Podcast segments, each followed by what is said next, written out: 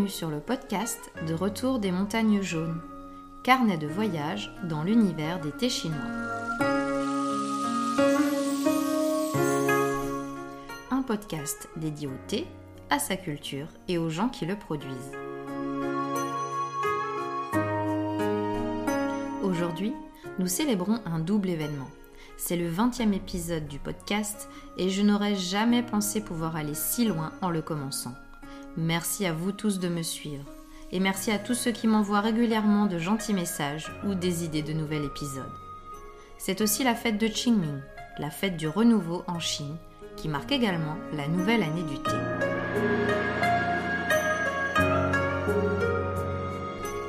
Cette fête me donne envie de parler de thé vert. Nous aborderons aussi son infusion, car c'est une question qu'on me pose souvent.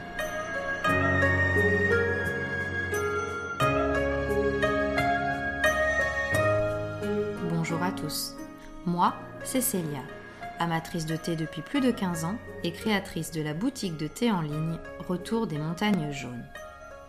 Aujourd'hui, je vais infuser un tout nouveau thé de printemps. Il vient d'arriver et sera très vite sur le site de la boutique. De votre côté, essayez aussi de trouver un thé vert, végétal et fleuri dans vos réserves, en l'honneur de ce printemps qui recommence. Fermez les yeux.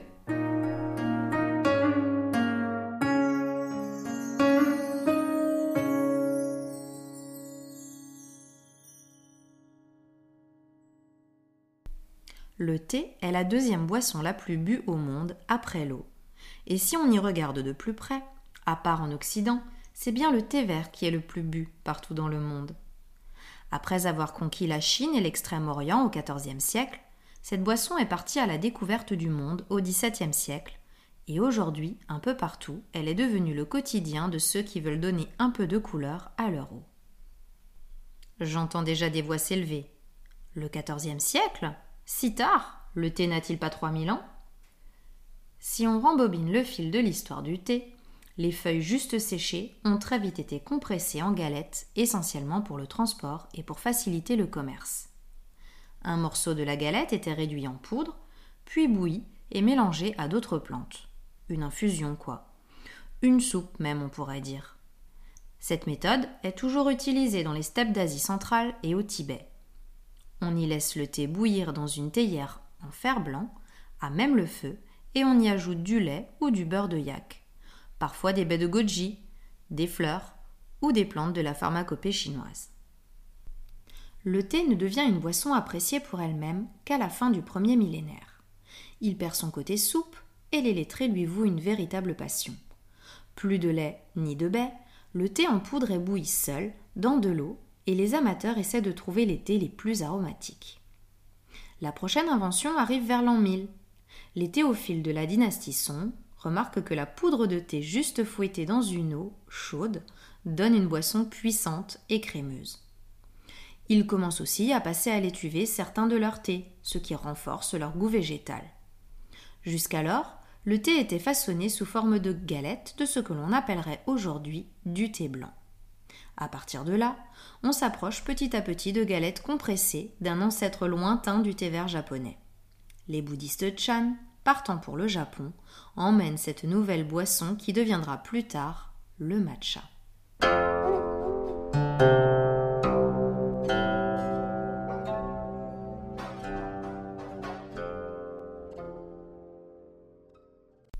C'est au début de la dynastie Ming, au XIVe siècle, que la grande révolution se produit. Les galettes de thé, pratiques et recherchées, remplaçaient de plus en plus la monnaie impériale dans la vie de tous les jours et pour les trafics de toutes sortes. Elles évitaient aussi de payer l'impôt. Une des premières mesures de l'empereur de la nouvelle dynastie, pour enrayer le trafic qui s'est développé pendant les troubles des siècles précédents, fut d'interdire la compression du thé. Fini les galettes, le thé devra être vendu en feuilles. Cela a eu de grandes répercussions dans la production du thé. La torréfaction finale des galettes permettait de stabiliser le thé, alors qu'en feuille, en le produisant comme avant, il s'oxydait et très vite perdait tout son intérêt. Les producteurs du Zhejiang se mirent à passer les feuilles au wok, tuant les enzymes responsables de l'oxydation et inventant le thé vert. On ne sait pas bien si l'empereur a pris en exemple pour son traité ces méthodes locales préexistantes aux alentours de Hangzhou et Nankin, les nouvelles capitales, ou si les producteurs locaux ont été les premiers à s'adapter aux demandes impériales. Mais après au moins mille ans de galettes, les Chinois redécouvraient le thé en feuilles. Toutefois, à cause du climat, cette méthode eut du mal à se répandre vers le sud de la Chine, et le delta du fleuve Yangtze devint le centre de la production des thés impériaux pour plus d'un siècle. Mais progressivement, d'autres méthodes sont apparues et ont donné les autres couleurs du thé.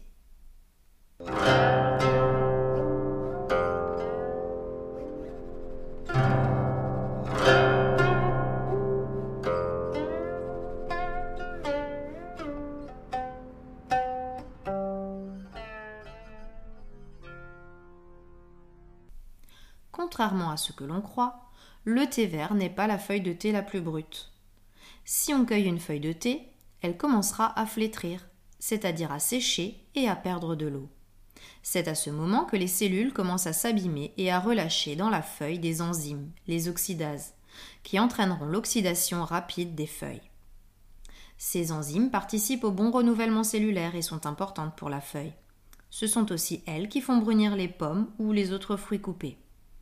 Si l'on veut que l'oxydation s'arrête, il faut sécher rapidement les feuilles, car l'enzyme est inhibée en dessous d'un certain taux d'humidité. C'était l'idée derrière les premières méthodes pour fabriquer le thé, au premier millénaire. C'est toujours ce que l'on fait pour créer des thés blancs. On laisse les feuilles flétrir au soleil et en quelques heures elles sont assez sèches pour ne plus s'oxyder. Les thés blancs sont donc des thés légèrement oxydés, naturellement, lorsque la feuille flétrit les producteurs du Fujian ont appris à jouer sur cette oxydation pour décliner le thé en thé blanc, en thé oolong ou en thé rouge, que l'on nomme thé noir en Occident. Mais pour le thé vert, il faut à tout prix éviter que la feuille ne s'oxyde et ne devienne jaune, rouge ou brune. Il existe une autre manière de contrecarrer les enzymes oxydases. Elles ne supportent pas la chaleur. Pour garder la couleur verte des feuilles et son goût végétal et fleuri, les producteurs au XIVe siècle ont découvert qu'en passant les feuilles au wok, on arrêtait instantanément l'oxydation. En jetant les feuilles accrues dans un wok et en les brassant, on obtient du thé vert. Mais au sortir du wok, les feuilles conservent toujours une certaine humidité. Les Japonais, quant à eux, ont adapté les méthodes déjà existantes pour les galettes étuvées. Au lieu de passer l'été au wok, les thés japonais, en règle générale, sont passés à la vapeur pour détruire les enzymes. Nous avons deux types de thé totalement différents. La méthode chinoise procure des arômes herbacés et parfois grillés. La méthode japonaise, en dégradant les cellules, crée des arômes plus marins. En chinois, on appelle ce passage à la chaleur tuer le verre, sha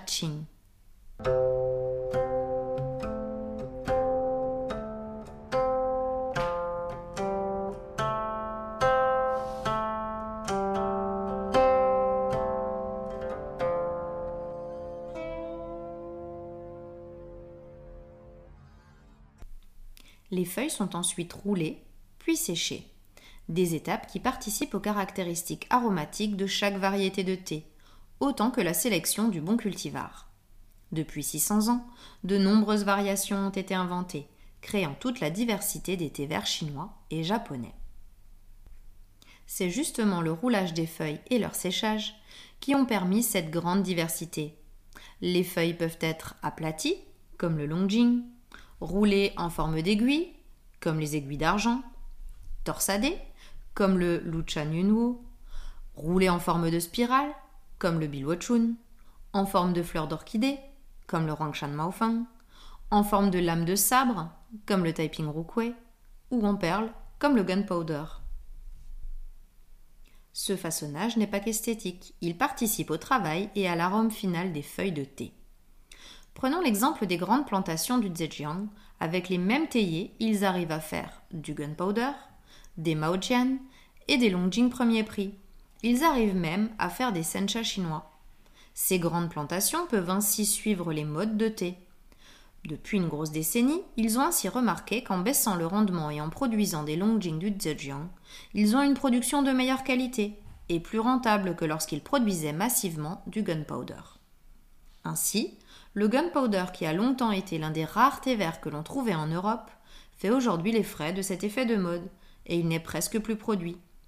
Pourtant, il est important pour la confection du thé à la menthe marocain. Aussi, les Marocains essaient tant bien que mal que la production perdure et pré-réservent chaque année la quasi-totalité de la production, car le gunpowder est presque en voie d'extinction. Il y a aussi une grande variabilité dans le séchage. Traditionnellement au charbon de bambou, il est de plus en plus fait dans des fours électriques. Les formes de fours traditionnelles et modernes sont très variables en Chine, et les temps de séchage également. Tout ceci joue sur le profil aromatique des thés et procure des thés plus ou moins verts ou aux notes grillées plus ou moins prononcées. Ce séchage est lui aussi influencé par la mode, et ces dernières décennies, le séchage des thés verts est de plus en plus léger, pour avoir des thés au goût végétal bien marqué, car c'est ainsi que les Chinois le préfèrent aujourd'hui.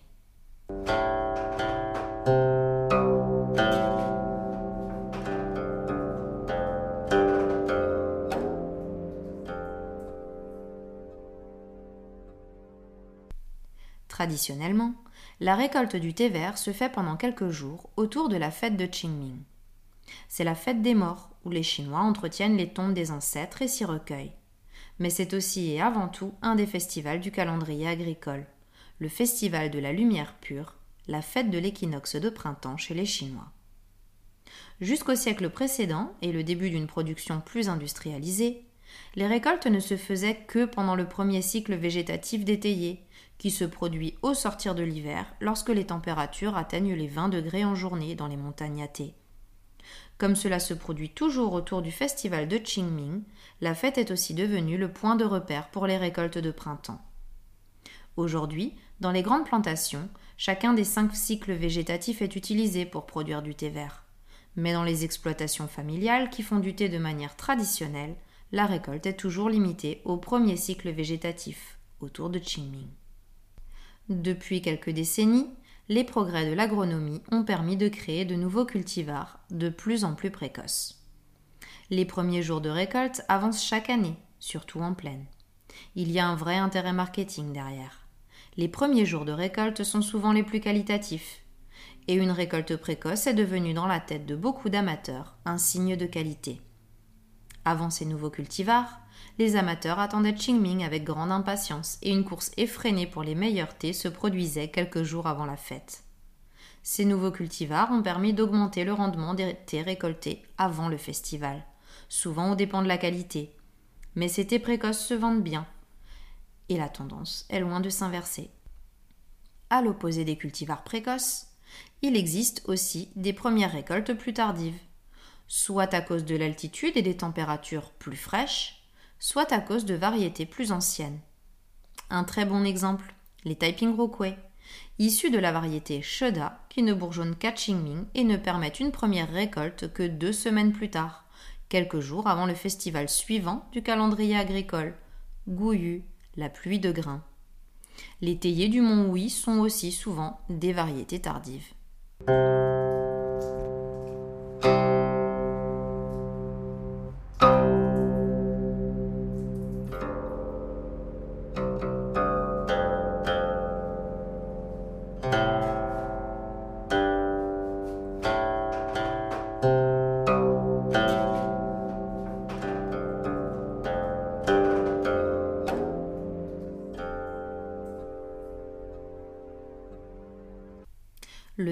Est la boisson quotidienne préparée par plusieurs milliards de personnes, et dans des conditions diverses et variées.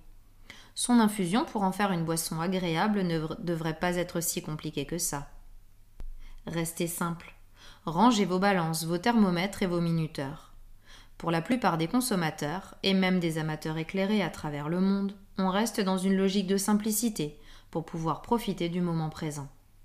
Avant de parler de technique, il faut voir comment est infusée en général cette boisson populaire. Pour cela, je vous emmène dans le village de Chajia, chez nos amis producteurs de Taiping Rokwei. Le matin, au lever à 5 heures, la mère allume son poêle à bois et fait bouillir une grande bassine d'eau puisée à la source qui passe derrière la maison. Leur idée de l'eau courante. Lorsque l'eau fait de petits bouillons, elle en prélève deux thermos et utilise le reste pour préparer la soupe de nouilles du petit déjeuner. Cette eau disponible à volonté pour la famille servira à boire l'été du, matin. Elle refera bouillir de l'eau pour le repas de midi et re-remplira les thermos à cette occasion. Les thermos artisanaux chinois sont ce qu'ils sont. L'eau restera bouillante une bonne heure, mais en fin de matinée, la température aura bien diminué, tout en restant suffisamment chaude pour préparer du thé. De même l'après-midi. Dans la famille, chacun a sa tasse. Certaines hermétiques, à double paroi, emportées le long des chemins pour les travaux dans les jardins de thé, d'autres en verre sont juste refermables. Mais pour ceux qui restent à la maison et pour les invités de passage, il s'agit juste d'un verre à eau posé sur la table de la salle commune. On y met quelques feuilles le matin, souvent les rebuts de leur propre production, c'est-à-dire les meilleures feuilles, mais cassées et donc invendables. On part ensuite vaquer à ses occupations, et on revient de temps en temps remplir d'eau la tasse où les feuilles continuent à infuser toute la matinée. De l'amertume? Que nenni Le thé serait-il magique? Peut-être.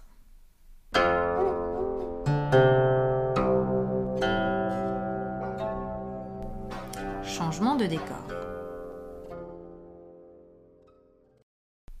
Une salle de réunion au dernier étage d'un gratte-ciel du siège social d'un grand groupe chinois. Réunion importante. Il y a une bonne cinquantaine de personnes dans la salle autour d'une grande table ronde.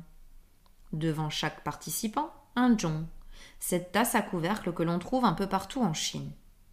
Une secrétaire fait le service en déposant d'abord une dose de quelques grammes de thé dans la tasse de chacun, en passant délicatement au-dessus de son épaule droite. Une fois qu'elle a fait le tour, à l'aide d'un grand thermos, elle remplit chaque tasse d'eau prise à la fontaine d'eau bouillante, passant toujours sans se faire remarquer. Son rôle sera de remplir les tasses dès qu'elles se vident et que jamais il n'y en ait une de vide. Celle d'Arnaud sera souvent remplie. Changement de décor.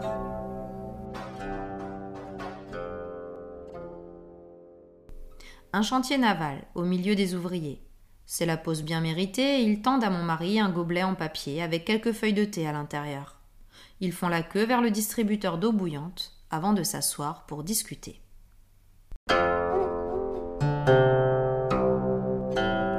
Changement de décor.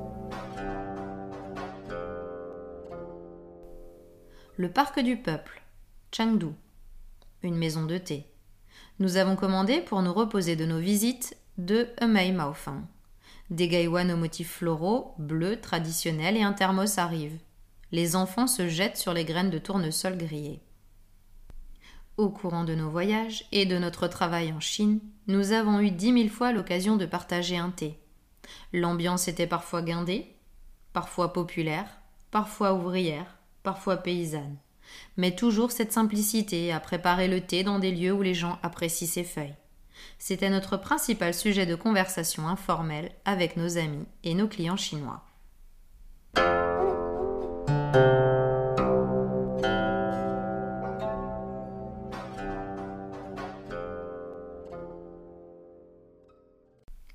Pour nous qui vendons du thé, les questions que l'on nous pose le plus souvent concernent la température et la durée de l'infusion.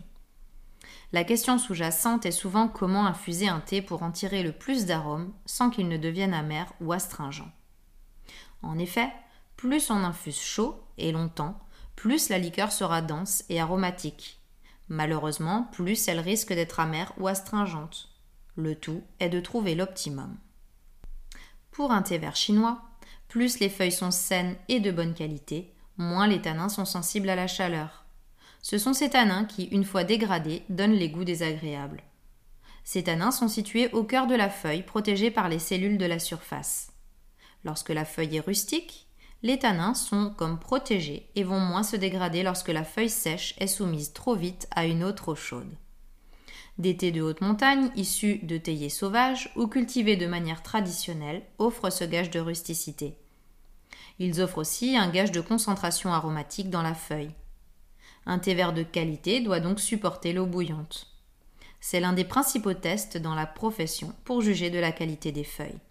Aussi pour moi, un thé vert chinois doit rester bon, infusé dans de l'eau bouillante. Toutefois, Infuser un thé vert chinois à l'eau bouillante demande une certaine résilience, un certain goût pour l'amertume, l'astringence et les textures riches en bouche. Les arômes sont plus puissants, mais certains arômes subtils et fleuris peuvent disparaître. En revanche, l'infuser avec de l'eau trop peu chaude, c'est risquer de passer à côté de toute la complexité du thé. Toujours une question de recherche d'optimum. C'est pourquoi les bons paramètres d'infusion ont quelque chose de très personnel et subjectif. Tout ce que l'on peut dire, c'est si un thé supporte et a besoin de l'eau bouillante pour se révéler en fonction de la qualité des feuilles, et indiquer un jeu de paramètres d'infusion théoriquement agréable pour la majorité. À chacun de nous ensuite de jouer autour de ces paramètres pour trouver son idéal. Chaque thé est différent, chaque personne a ses propres goûts.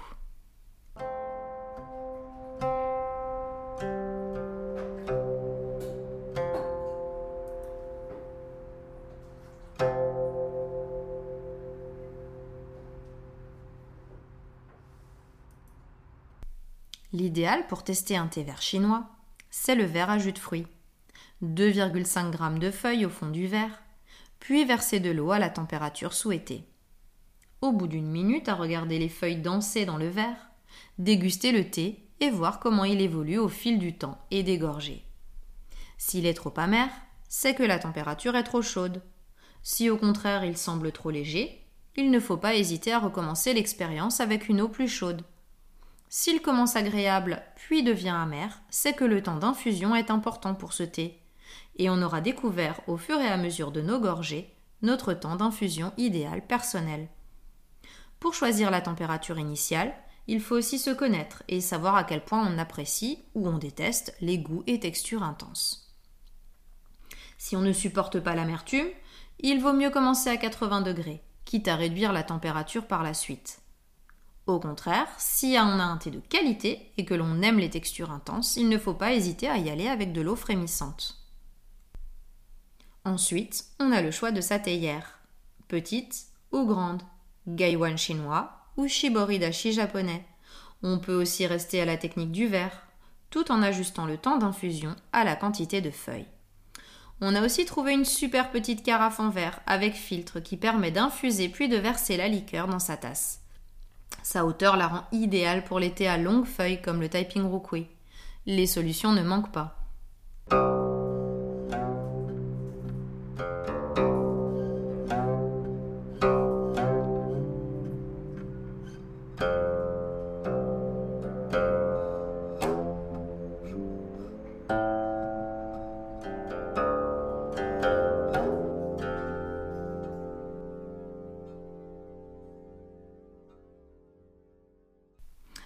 Pas vraiment parlé des thés japonais pour l'instant.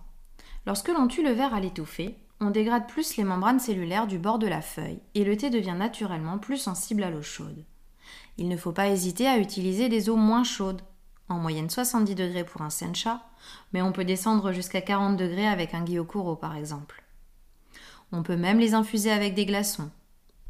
Là encore, Jusqu'à l'invention de la bouilloire thermostatique, les Japonais utilisaient des ustensiles simples et pragmatiques pour la température de l'eau dans la lignée de la philosophie zen.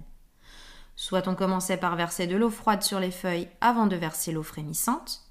Ils avaient développé une petite théière en porcelaine à cet effet, le mizuzashi, pour contenir et verser l'eau fraîche, ou alors ils utilisaient une sorte de théière sans couvercle pour refroidir l'eau avant de l'utiliser pour infuser le thé, le yuzumashi.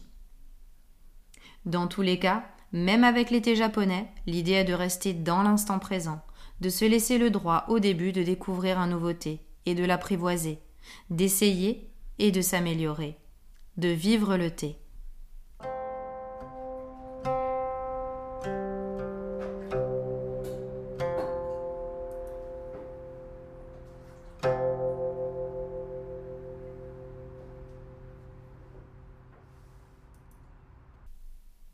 Ce panorama du thé vert vous a-t-il plu? Pour nous, les temps forts de la saison ont commencé, et notre tête sera toute à la sélection des thés de la nouvelle récolte. Je vous propose donc de nous retrouver dans deux semaines pour une série d'épisodes dédiés à la récolte du Taiping Rukui. Et j'espère vous trouver nombreux pour ce prochain épisode.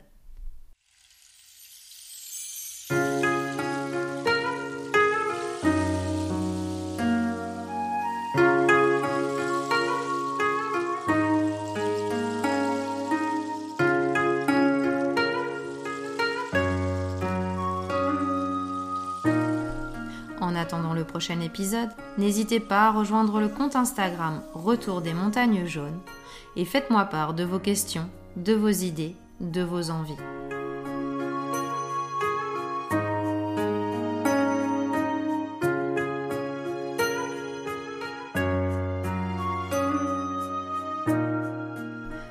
Rejoignez-moi également sur le blog du podcast retourdesmontagnesjaunes.com slash blog au pluriel slash podcast.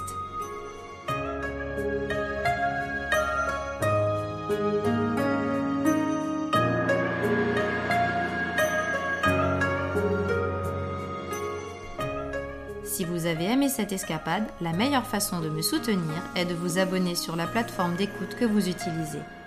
Si vous utilisez Apple Podcast, vous pouvez mettre 5 étoiles et un commentaire. Et si vous appréciez mon travail, n'hésitez pas à en parler autour de vous.